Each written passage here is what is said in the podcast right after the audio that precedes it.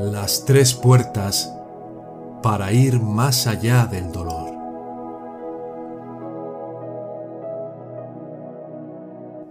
Las nociones dualistas como nacimiento y muerte, ser y no ser, igualdad y otredad, ir y venir, son el fundamento de todas las aflicciones. La meditación en las tres puertas de la liberación nos ayuda a deshacernos de estas nociones. Las tres puertas de la liberación que se enseñan en cada tradición budista son el vacío o vacuidad, la ausencia de signos y la ausencia de objetivos.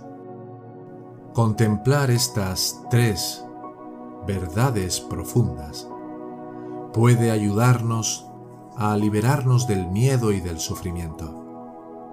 Son nuestras puertas a la libertad.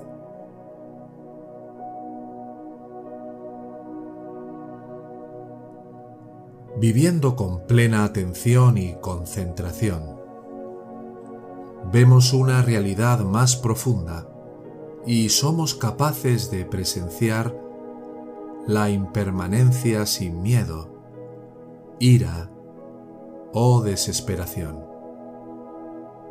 El nirvana no es un lugar donde hay que llegar.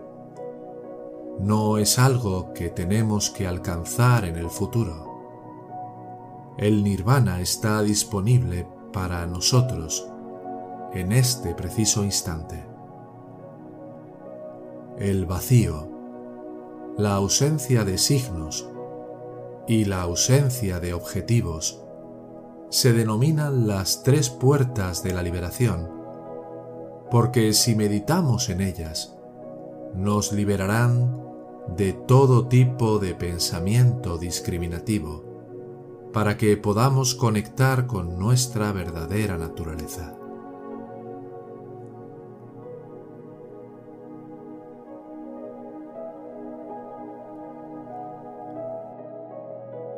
No yo.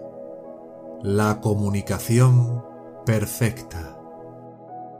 La primera puerta de la liberación es el vacío. El vacío no es una filosofía, es una descripción de la realidad. Supongamos que tienes dos vasos, uno lleno de té y otro sin té. Describirías el vaso sin té como vacío. ¿Pero vacío de qué? El vaso está vacío de té, pero está lleno de aire. Y el vaso en sí todavía existe, ya sea que contenga té o no. El vacío no significa no ser hay una gran diferencia entre el vacío y la no existencia. Para estar vacío, tienes que estar ahí. El vacío es siempre el vacío de algo, al igual que la conciencia es siempre la conciencia de algo. Cuando observamos un hermoso crisantemo, vemos que todo en el cosmos está presente en esa flor. Nubes, luz solar, suelo, minerales, espacio y tiempo. La flor no puede existir por sí sola. El vaso, la flor, todo lo que está dentro y alrededor de nosotros, y nosotros mismos, estamos vacíos de una cosa, una existencia independiente separada. La descripción más simple del vacío en las enseñanzas budistas es esta frase. Esto es porque es. Una flor no puede existir por sí sola Ser solo puede significar interser. Ser solo uno mismo es imposible. Todo lo demás está presente en la flor. Lo único de lo que la flor está vacía es de sí misma. Mirando de esta manera, comenzamos a ver que todo tiene la naturaleza del vacío. A veces, a esa naturaleza vacía se la llama no yo. Pero no te preocupes, no yo no significa que no estés ahí. Al igual que el vaso que está vacío de té todavía existe, tú también existes, incluso sin un yo separado. Cuando observamos una acción, creemos que debe haber un actor independiente que exista detrás de ella. El viento sopla, pero en realidad no hay soplador. Solo está el viento, y si no sopla, no hay viento en absoluto. Cuando tenemos un pensamiento, podemos creer que hay un pensador que existe separado del pensamiento.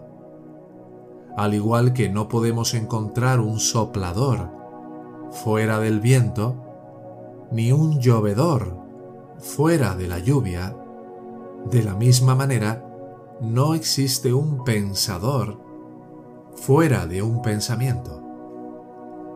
Cuando pensamos algo, somos ese pensamiento nosotros y nuestros pensamientos no estamos separados.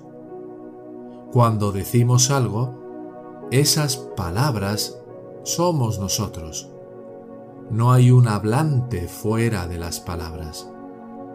Cuando hacemos algo, nuestra acción somos nosotros. No hay un actor o hacedor fuera de la acción.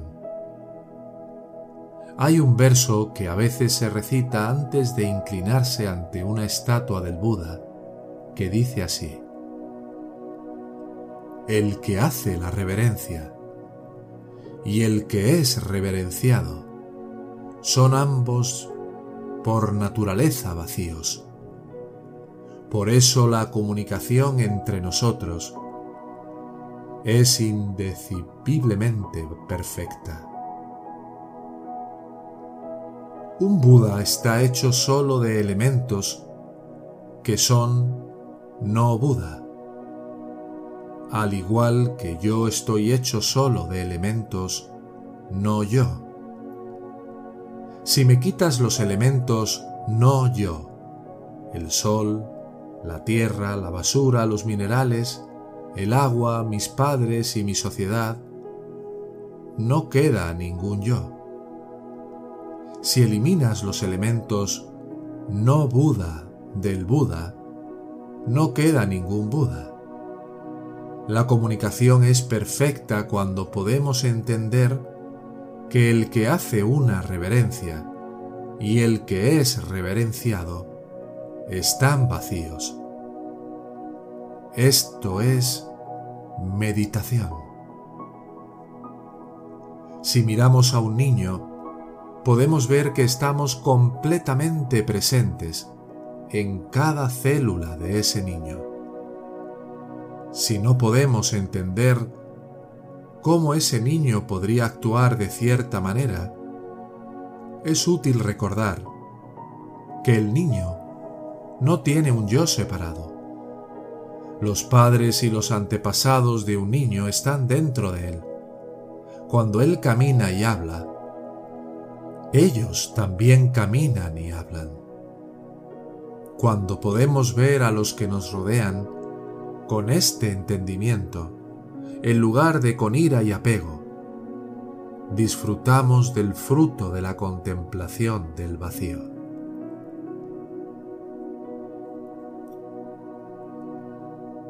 No forma el maravilloso viaje de la ausencia de signos La segunda puerta de la liberación es la ausencia de signos. Un signo marca la apariencia de algo, su forma. Reconocemos las cosas basándonos en su signo, pero a menudo somos engañados por la forma externa de las cosas. El Buda dijo, donde hay un signo, hay engaño. Por ejemplo, cuando miramos hacia el cielo, vemos una nube en particular. Pero si miramos el tiempo suficiente, parece que la nube que estamos viendo desaparece. La nube se ha convertido en lluvia, niebla o nieve y ya no la reconocemos. Si te has encariñado con esa nube, puedes pensar, Oh, mi querida nube, ¿dónde estás ahora? Te echo de menos. Has pasado de ser a no ser. Ya no puedo verte. Tal vez no te sientas así por una nube, pero es así como realmente te sientes cuando pierdes a alguien cercano a ti. Justo ayer tu amigo seguía vivo ahora parece que ha pasado de ser a no ser. Pero en realidad, nuestra nube todavía está ahí, porque es imposible que una nube muera. Puede convertirse en nieve, granizo o lluvia, pero no se convertirá en nada. Es imposible pasar del ser al no ser. Tu amado o amada todavía está ahí, en algún lugar. Si tienes la sabiduría de la ausencia de signos, todavía puedes reconocer a tu amado o amada en sus nuevas formas. Imagina que me sirvo un poco de té en una tetera en un vaso vacío. Cuando bebo el té, cambia de forma. Si doy una charla poco después de tomar ese té, la charla tendrá un poco de té. Así que el té no está solo en la tetera. Tiene un viaje. Viaja y tiene muchas formas. Esto también es cierto para nosotros. No somos solo el cuerpo, los pensamientos y los sentimientos que tenemos ahora. Cada pensamiento, palabra y acción que producimos continúa después de que nuestros cuerpos se hayan desintegrado. No tenemos que preocuparnos por no existir más nuestras formas cambian, pero nada se pierde. Ya sea que la nube tenga la forma de una nube, de la lluvia, del río o del té, continúa en su maravilloso viaje.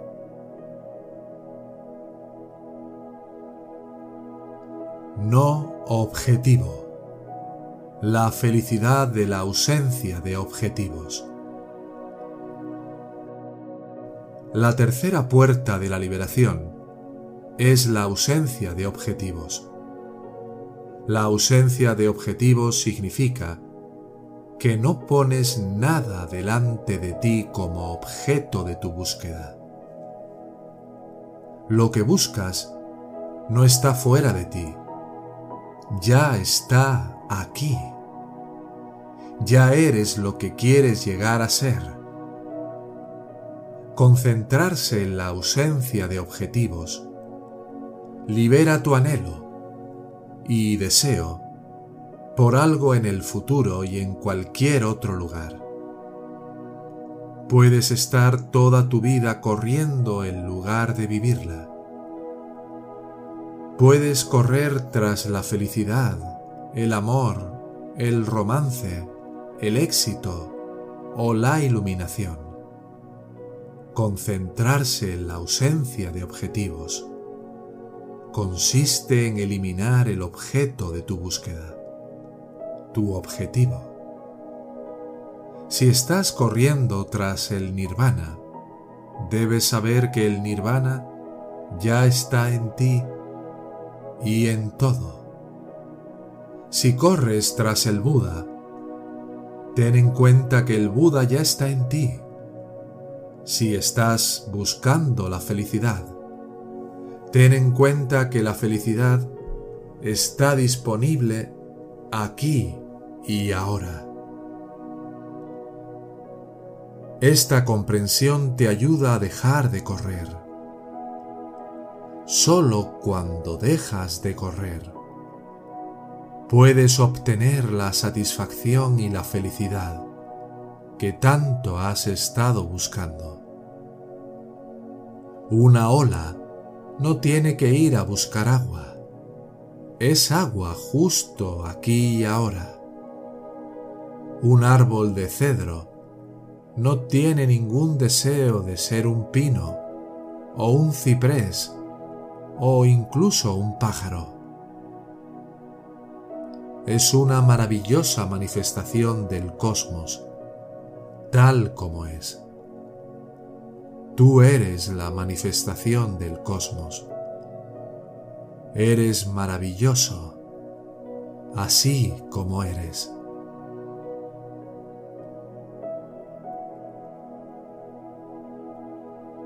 se nos enseña a pensar que si no tenemos objetivos, no llegaremos a ningún lado.